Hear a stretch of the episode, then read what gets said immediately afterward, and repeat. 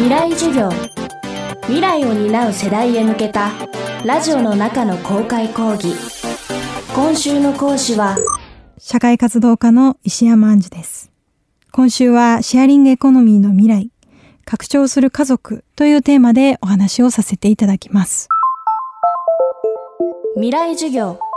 この番組は暮らしをもっと楽しく快適に川口義賢がお送りします未来授業。今週の講師は社会活動家石山杏樹さんです。石山さんは大学卒業後リクルートに入社してキャリアを積みその後退職。現在はシェアリングエコノミーを通じた新しいライフスタイルを提案する活動を行っています。また一般社団法人シェアリングエコノミー協会事務局長も務め各省庁の政策推進のアドバイザーとしても精力的に活動しています。シェアこそがこれからの新しい幸せのキーワードと石山さんは言います。未来授業1時間目。テーマはコロナの時代のシェアリングエコノミー。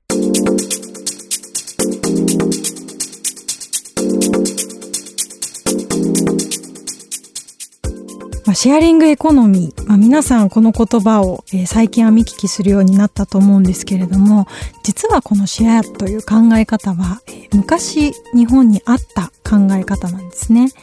え、お隣さんちとお醤油を貸し借りするという文化どこか聞いたことがあるかもしれないんですけれども、えこのお隣さんとお醤油を貸し借りするという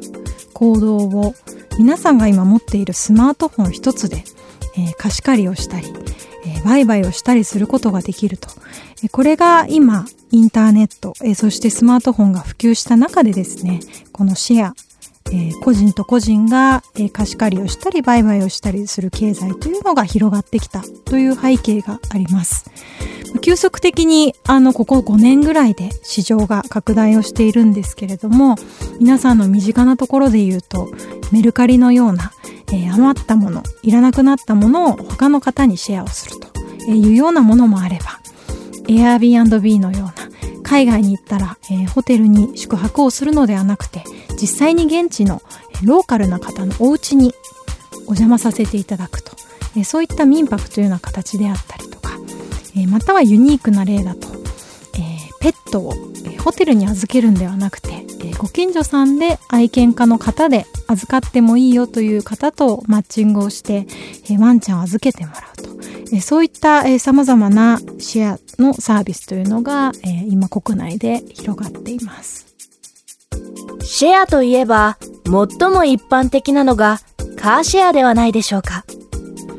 ある調査によると、日本国内のカーシェアの車両台数は2002年に21台だったのが2019年にはおよそ3万5千台まで拡大しました。所有する幸せから解放されて、シェアの時代に。この20年間で確実に私たちのマインドも社会も変化しています。物理的に遠い区に住んでいる人、海外に住んでいる人、えー、そういった方と貸し借りをするにはインターネットの力というのが大きく、まあ、貢献をすると。そういう意味では、えインターネットやスマートフォンさえ使えれば、えー、多様な世代が、えー、その恩恵を享受できる、えー、そんなあの市場になっていると思います。まあ、シェアリングもあの様々なジャンルがあるので一概に言えるところではないんですけれども、えー、ただ、例えば Airbnb のような直接会って、えー、宿泊をするというようなサービスや、えー、ベビーシッターなどのような、えー、お家に行って子守りをすると、えー、そういったシェアサービスに代表されるような直接で会っ長時間一緒に何かを行うっていうようなシェアサービスに関しては、まあ、このコロナウイルスの拡大に対してですねやはり、まあ、3密になってしまうとか、えー、直接の接点というところが、ま、危ないんじゃないかというところで少しダメージを受けているところはあると思います。えー、一方でですね、まあ、急成長しているジャンルもありましてオンライン上で、えー、個人と個人が助け合うないしは物を交換し合う売買をし合うというようなサービスは、まあ、急速に伸びています。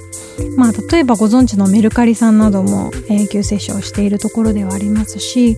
あとはテレワークが広がったことで、えー、クラウドワークスとかココナラというようなサービスでオンライン上で個人と個人が仕事を受発注するような、えー、そういったサービスなんかは、えー、コロナによってですねむしろ広がったというような背景があったりします。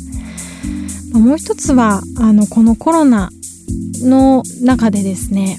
私たちの消費の感覚が、まあ、少しずつ変わってきているように思います、え、スーパーで野菜を買うよりも顔が見える信頼できる生産者さんから、えー、物を買いたい野菜を買いたいというような消費感ですね、え、シェアリングエコノミーの特徴としては、えそういった個人の生産者さんとか個人の、え方が直接他の個人に物を売ったりサービスを提供したりすることができるプラットフォームなので、まあ、こういった顔が見える消費や、えー、そういったものを望む方々にはむしろこのシェアリングエコノミーというのがこのウィズコロナの時代にすごい活躍をしていくんじゃないかなと思います。未来授業。今週の講師は社会活動家石山杏樹さん今日のテーマはコロナの時代のシェアリングエコノミーでした。未来授業、明日も石山杏樹さんの授業をお届けします。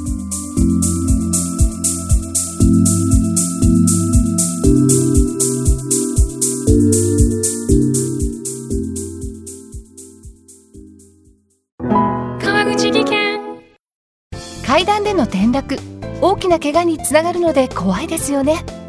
足元の見分けにくい階段でもコントラストでくっきり。白いスベラーズが登場しました。皆様の暮らしをもっと楽しく快適に。川口技研のスベラーズです。未来授業。この番組は暮らしをもっと楽しく快適に川口技研がお送りしました。